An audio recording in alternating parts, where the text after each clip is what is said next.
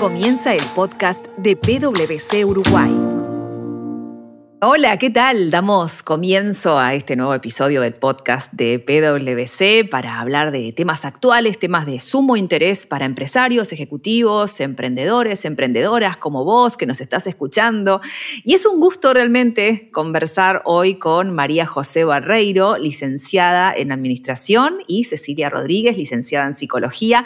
Ambas son gerentes de consultoría en gestión humana en PwC. ¿Cómo están, chicas? Muy bien, ¿y tú? Hola. ¿Cómo estás? Muy bien, un gusto recibirlas, comenzar a compartir este nuevo espacio, porque además el tema que planteamos hoy es el tema de diversidad y sesgos. Y me parece muy interesante, Cecilia y María José, si comenzamos aclarando algunos conceptos, ¿no? Porque a veces damos por sobreentendido que estamos todos alineados respecto a las palabras, a las denominaciones, a las ideas, y no siempre es de esa forma. Entonces, ¿de qué hablamos cuando hablamos de sesgos? Bueno, me parece muy oportuno lo que decís y sobre todo por el hecho de que mm, está bueno como en estos temas estar todos con la misma definición. Ahí como para ir a una definición fui a lo que sería la definición de la Real Academia Española, que cuando se busca la palabra sesgo sugiere un par de definiciones que hablan o de un corte o un término medio que se toma en negocios dudosos, de algo que está torcido, cortado, situado oblicuamente. Y esta definición es muy interesante, pero de un error sistemático en el que se puede incurrir cuando se hacen muestreos o ensayos que se seleccionan o favorecen algunas respuestas frente a otras. ¿no? Esta definición es interesante porque mm, los sesgos, los expertos que han estudiado nuestro cerebro sugieren que muchas de las decisiones que tomamos lo hacemos de manera totalmente inconsciente, porque sería muy difícil tomar decisiones todo el tiempo, ¿no? Entonces creamos lo que se denominan puntos ciegos o también sesgos no conscientes que de alguna manera nos ayudan a tomar determinadas decisiones, pero a la vez pueden llegar a limitar nuestros pensamientos y de alguna forma influenciar lo que serían nuestros comportamientos, ¿no? Entonces, en base a esto, es que nosotros vamos a conversar un poco hoy o vamos a hablar acerca de los sesgos. Dado que nuestro cerebro es tan complejo, la capacidad de procesar la información, como decía hoy, podemos llegar a tomar una definición del psicólogo Daniel Kahneman, que ha sido premio Nobel de Economía, aunque parezca mentira, él ha estudiado los sesgos a lo largo de los años y sugiere que nuestro cerebro funciona a través de dos sistemas que denomina sistema 1 y sistema 2. El sistema 1 es de alguna forma el que es más automático, que no controlamos, ¿no? Que es más bien inconsciente, que reacciona de alguna forma simplifica y es donde allí se albergan la mayoría de nuestros sesgos no conscientes. Y luego tenemos un sistema 2 que es un poco más reflexivo, más controlado, más analítico, que es el que nos ayuda a evaluar diversas opciones, analizarlas, ¿no? Entonces, lo que dice Kahneman es que con estos dos sistemas es que de alguna forma nuestro cerebro funciona, con la particularidad de que el 90% de las decisiones aproximadamente son tomadas por el sistema automático donde albergaban estos sesgos no conscientes. Por eso es tan importante considerar los sesgos o tenerlos en cuenta a la hora de tomar determinadas decisiones, ¿no? Para poner un ejemplo de los dos sistemas en práctica, puede suceder, ¿no? Por ejemplo, cuando estamos cocinando y de repente sin querer apoyamos la mano sobre la hornalla, ¿no? Entonces, automáticamente empezamos a quemarnos. El sistema 1 nos ayuda ante esa alerta del fuego poder rápidamente levantar la mano. Si nosotros esperáramos por el sistema 2, que es un poco más reflexivo, analítico, empezaríamos a analizar eh, opciones por las cuales nos estamos quemando y bueno, al tomar la decisión a largo plazo, nos quemaríamos. Eh, esto de alguna forma es como un preámbulo de lo que serían los sesgos y por qué es tan importante considerarlos, porque es a través de ellos que tomamos la mayor parte de nuestras decisiones. Excelente, me gustó esto del ejemplo de la cocina porque creo que con esos ejemplos prácticos es cuando bajamos a tierra, ¿no? Este tema de la información, de cómo funciona el cerebro, que afortunadamente cada vez estamos conociendo más y estamos más receptivos también a cómo funcionamos nosotros, ¿no? Porque estamos hablando del cerebro, estamos hablando de cómo funcionamos y reaccionamos nosotros. Bueno, un poco Alejandra para aclarar, en el caso de lo que hablabas de los ejemplos o para ejemplificar, hay muchos tipos de sesgos. Si vamos a lo que son los sesgos dentro de las organizaciones, ¿no? Tomando ejemplos así, podemos ver, por ejemplo, existe el sesgo de afinidad, que a veces nos puede suceder a la hora de una evaluación de desempeño o inclusive a la hora de trabajar en una selección, que podemos evaluar mejor a alguien que por determinadas características se parece más a nosotros. Por ejemplo, me encuentro en una selección con un candidato que fue a la misma universidad que yo. Entonces, ese sesgo me hace evaluarlo un poco mejor. También están los sesgos de percepción, cuando de alguna forma en base a determinados hechos o determinados estereotipos puedo tomar determinadas decisiones. Por ejemplo, si seguimos con el caso de selección, puedo elegir por determinadas características un currículum, puedo, por ejemplo, elegir uno de género femenino frente a uno masculino cuando la experiencia en los CVs es muy similar. También existen sesgos tipo efecto halo, ¿no? Cuando estoy haciendo una evaluación de desempeño, de repente hace mucho tiempo que estoy trabajando con una persona, esa persona trabaja muy bien, pero en este periodo hubo alguna situación que debería de conversar con la persona, pero dado que siempre trabaja bárbaro, no menciono esta situación o, o no lo trabajo por este efecto halo que a veces nos sucede, ¿no? También existe el sesgo que a veces se denomina efecto de grupo, ¿no? Que es cuando estamos en determinados grupos o simplemente en grupo, tenemos determinados comportamientos que capaz que si estuviéramos solos no tendríamos, ¿no? Esa tendencia a seguir el comportamiento del grupo para no desviarnos. Y por último también está el sesgo de confirmación, que frente a determinado hecho seguimos buscando información que confirme una hipótesis inicial, ¿no? Información que contradiga. Nos gustó un CV y, y, vamos confirmando o buscando evidencia de que esa persona es la persona para ese puesto. Excelente, María José. Estos ejemplos creo que nos van acercando a lo que nosotros apuntamos, que es que vos que estás escuchando, que estás dentro de una organización, dentro de una empresa, vayas viendo cómo aplicar justamente estos conocimientos. Y Cecilia, esto que decía, ¿no? El, el empresario que nos escucha, el emprendedor, el ejecutivo, la ejecutiva que nos están escuchando, que aún no han abordado estos temas dentro de su empresa, también está bueno saber que siempre se puede acercar a hablar con profesionales que puedan incluirlos, introducirlos en esta temática y en cómo implementarla, porque muchas veces no se tiene el conocimiento ¿no? dentro de la organización de cómo ir incluyendo estas temáticas. Así es, Alejandra, y en esto, así como cuando comenzamos a hablar de sesgos, alinear un poco en conceptos, sería prudente tocar algunos conceptos vinculados a lo que es la diversidad e inclusión. Cuando hablamos de estos conceptos, hacemos referencia a la igualdad de oportunidades sin importar la apariencia física o la procedencia o creencias o intereses personales,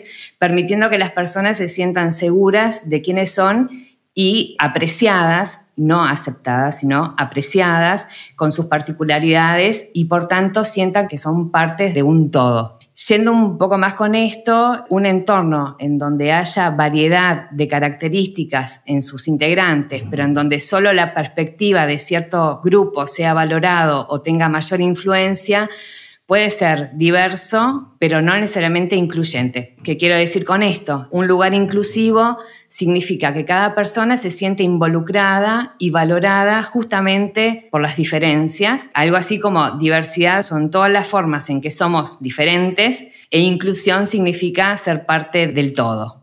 Cecilia, ¿cómo hacemos para crear un lugar de trabajo que sea justamente inclusivo y diverso? Crear equipos diversos e inclusivos tiene que estar en el ADN de una organización. Es decir, que las políticas y los valores y el propósito de una empresa deberían poder conversar con lo que realmente es importante para la organización y que tiene que ver con el talento, con las habilidades, con las competencias de cada colaborador, eh, más allá de la apariencia o los intereses personales. Entendemos, y así lo hemos experimentado, que lo diverso suma, enriquece, inspira y brinda mayores perspectivas, y eso es lo que lo hace interesante.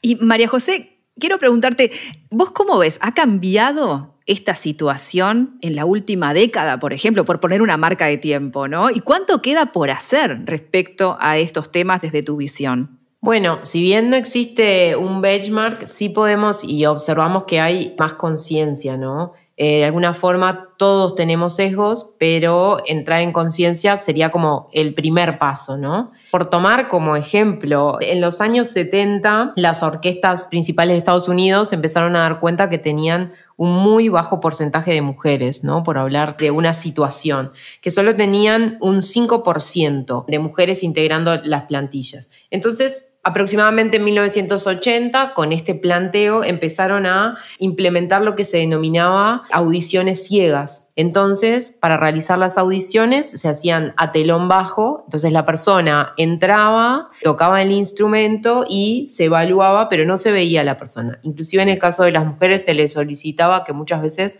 se quitaran los zapatos, porque si estaban con zapatos de taco, eh, en algunos casos podía sesgar eh, esa, esa elección.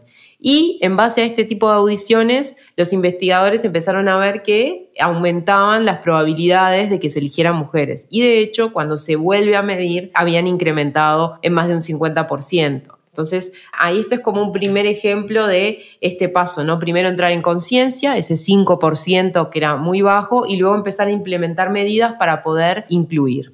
Esto es un ejemplo de Estados Unidos de 1980. Si nos vamos un poco a lo que es Uruguay, nosotros trabajamos en Uruguay en la encuesta de remuneraciones, donde relevamos datos del mercado acerca de las remuneraciones y de alguna forma las procesamos para poder mostrar medidas estadísticas. Y allí hace aproximadamente dos años empezamos a relevar la información por género. La primera observación que tenemos, que es un poco fuerte, que en estos dos años de relevamiento no tenemos ningún ocupante femenino para el cargo de gerente general y lo que serían los cargos gerenciales, el porcentaje de mujeres es un poco menor. Y si vamos como a los datos ya más específicos en cuanto a medianas de mercados, sistemáticamente en los distintos niveles el valor, la remuneración que reciben las mujeres es menor que los hombres. Pero Pese a esto, observamos un interés de las organizaciones de relevar esta información. Sí hay un incremento en el relevamiento por género y sí vemos que hoy en día eh, una preocupación también, lo cual, em, por un lado, confirma el hecho de que existen sesgos, o sea, eh, más allá de que todos los tengamos y que sea la forma de funcionamiento de nuestro cerebro, existen sesgos. Ahora me estoy enfocando un poco en los que tienen que ver con género, pero... A su vez que se ven y que se trasladan hasta lo que sería la remuneración y por eso creemos también que es muy importante trabajarlos. Bueno, Cecilia, escuchando lo que hablaba María José y trayéndolo al tema de la organización, de la empresa, ¿no? ¿Cómo podríamos aconsejarles a quienes nos están escuchando el tema de revisar justamente esta temática de diversidad y sesgos dentro de la empresa, de la organización? Sí, como siempre, el tema de tener los datos es sumamente importante. Primero, recomendaríamos identificar esto de tomar contacto, de hacer conscientes estos temas y basarse en la información, este, pudiendo, por ejemplo, ser interesante primero mapear cómo está compuesta la plantilla de la organización como forma de analizar si hay cierta inclinación o tendencia hacia cierto perfil aún siendo involuntario, y buscar eh, equilibrar de alguna forma en temas no solamente de género, que es evidente y hay datos que, así lo demuestran, pero sino en otros temas, ¿no? Que tienen que ver con temas generacionales o temas de formación, etnias, religiones, etcétera, etcétera. Lo segundo es definir acciones, es decir, con base en el análisis de la información y los objetivos de la organización, pensar en qué acciones se deberían ejecutar y, en su caso, qué lineamientos se deben de cambiar o incorporar como parte de la estrategia de inclusión de la organización. Ayuda siempre en estos casos tener un código de ética que funciona como guía o lineamientos de convivencia y valores de una empresa y apuesta a un comportamiento determinado que incluya de alguna forma esto, ¿no? De ser conscientes y tomar conciencia de la posibilidad de que surjan sesgos o inequidades. Para esto, fundamental también, primordial, diríamos nosotros, es el tema de la sensibilización de estos temas. El acercar la temática, el poder conversar abiertamente de esto, de que muchos y diferentes hacen la tarea y los equipos mucho más eh, interesantes y, y ricos, ¿no? Bueno, me quedo con eso para el final, Cecilia, porque justamente, ¿no? El hacerse cargo de esto, cada uno a nivel personal, ¿no? De, dentro de la organización, dentro de la empresa. Cómo cambiar cada persona en nuestro ámbito, lo que nos corresponda. Y como para cerrar, les pediría algunos consejos o pasos, ¿no? Para que se puedan dar dentro de ese cambio a modo más personal, cada uno dentro de su rol. Sí, la organización, permitime esto, ¿no? La organización tiene un rol importante que tiene que ver con acercar el tema y generar como espacios de conversación y sensibilización y tiene que tomar acciones al respecto. Individualmente, sí, hay como una responsabilidad individual en donde esto que también es importante es ser conscientes, es decir, tener presente de que los sesgos son inconscientes, por ende todos tenemos, ¿no? Nadie carece de sesgos, ser conscientes de que están para poder comenzar a, trabajarlos, ¿no? Generar también un plan de acción como para poder mitigar la influencia de los sesgos en nuestro accionar, eh, poder pasar luego a la acción generando cambios en nuestros comportamientos. En mi área de especialización torna a lo que es el reclutamiento y selección de personal. Y en esto, ¿no? Cada vez que te enfrentas a la lectura, por ejemplo, de un perfil o a una entrevista laboral, poder, frente a la primera imagen, al primer contacto, poder tomar a su vez contacto con uno mismo y decir, bueno, ¿qué me genera esta persona? Bueno, no esto es mío, cómo genero el espacio para poder conocer realmente a la otra persona. Es un ejercicio que es constante, que demanda tiempo, pero que es importante. También creemos que es importante estar consciente de lo que se denominan como micro inequidades, que son esas pequeñas situaciones que se dan en la diaria, que son cortitas, que puede ser desde un chiste o algo que sucede en una reunión o algún comentario o ese chiste que es supuestamente de un grupo, pero pero que no lo entienden todos, ¿no? O cuando nombramos a una persona, ser consciente de que esas cosas, hablamos de, desde la remuneración, ¿no? Que tiene que ver con la organización y es algo como más amplio, pero que en esas micro situaciones también existen esas inequidades y responden a sesgos y pueden ir en contra de lo que es la inclusión, ¿no? Entonces, está bueno como poder tener el coraje, ¿no? La valentía de poder eh, levantar la voz y, poder adecuadamente, ¿no? O sea, sin ofender tampoco, eh, poder manejar estas situaciones. Creo que eso es, muy importante. Hay estudios inclusive que dicen que sistemáticamente, por ejemplo, en reuniones laborales, se interrumpe muchas más veces a las mujeres que a los hombres. Entonces, esto es una situación que está bueno poder visibilizar y poder hacer algo al respecto, para que todas las voces sean escuchadas, porque en sí eso tiene que ver con la diversidad, esa capacidad de crear o, de innovar desde la perspectiva de cada uno, que es lo que lo hace más rico, más difícil también, ¿no? Pero mucho más rico y genera resultados mucho mejores individualmente y organizacionalmente, ¿no?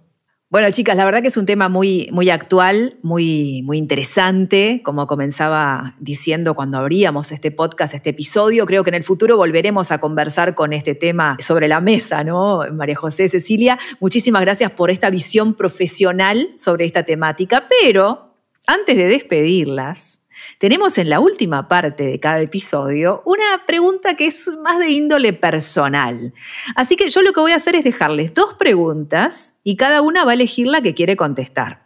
Pueden coincidir en la misma pregunta o contestar una de las dos, ¿ok? Las dos preguntas son las siguientes. Número uno, ¿con qué personalidad viva o ya fallecida, persona famosa, les gustaría ir a cenar y por qué? Y la segunda opción es, si pudieras tener un superpoder, ¿cuál sería? Bueno, empiezo yo, si te parece bien. Em, hace unos días, por casualidades, vengo escuchando algunos videos de Tina Turner. Y la verdad que conecta un poco con esto, ¿no? Que tiene que ver un poco con la diversidad, la inclusión, los sesgos. Este, una mujer con, de tener más de 80 años, con súper fuerza, unas piernas increíbles, pero una voz tremenda.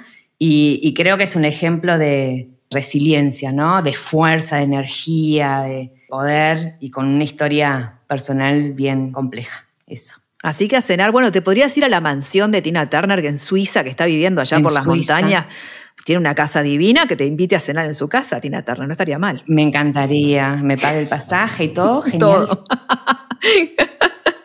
fuerza, igual, si te invita a Tina Turner, yo te ayudo, sí. ¿Y vos, María José, con qué pregunta te quedas? Bueno, Alejandra, me quedo con la pregunta de la cena, si te parece también, igual que Ceci. Difícil eh, respuesta, pero me quedo con esa. Dale, a ver, ¿y con quién cenarías?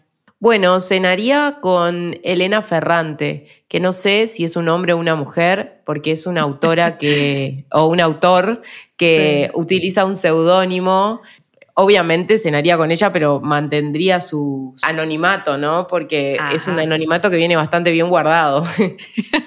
claro, está bien, porque ahí saldría la verdad, a ver si es él o ella, ¿no? Mejor nos quedamos con la duda porque tiene toda una mística también es. Sí, tiene toda una mística, ¿no?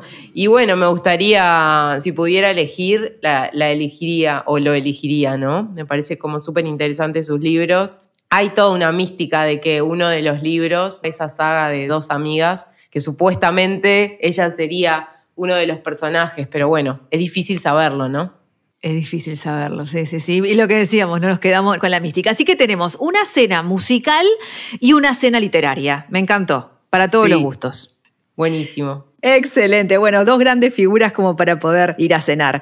María José, Cecilia, Cecilia, María José, muchísimas gracias por acompañarnos y por permitirnos también en esta última parte del episodio poder entrar un poquito más en su faceta más, personal. ¿eh? Bueno, muchas gracias a vos. Gracias, un gusto. Un gusto conversar con ustedes y muchas gracias también por el valor que han aportado a este episodio. Y a vos que estás escuchando, te propongo reencontrarnos en un nuevo episodio del podcast de PwC para seguir ahondando en temas actuales que al día a día de las organizaciones y para que puedas también nutrirte y aplicar nuevos conocimientos en tu esfera laboral, en tu empresa u organización. Nos encontramos en el próximo episodio. Hasta entonces. Chao, chao. Este fue otro episodio del podcast de PwC Uruguay.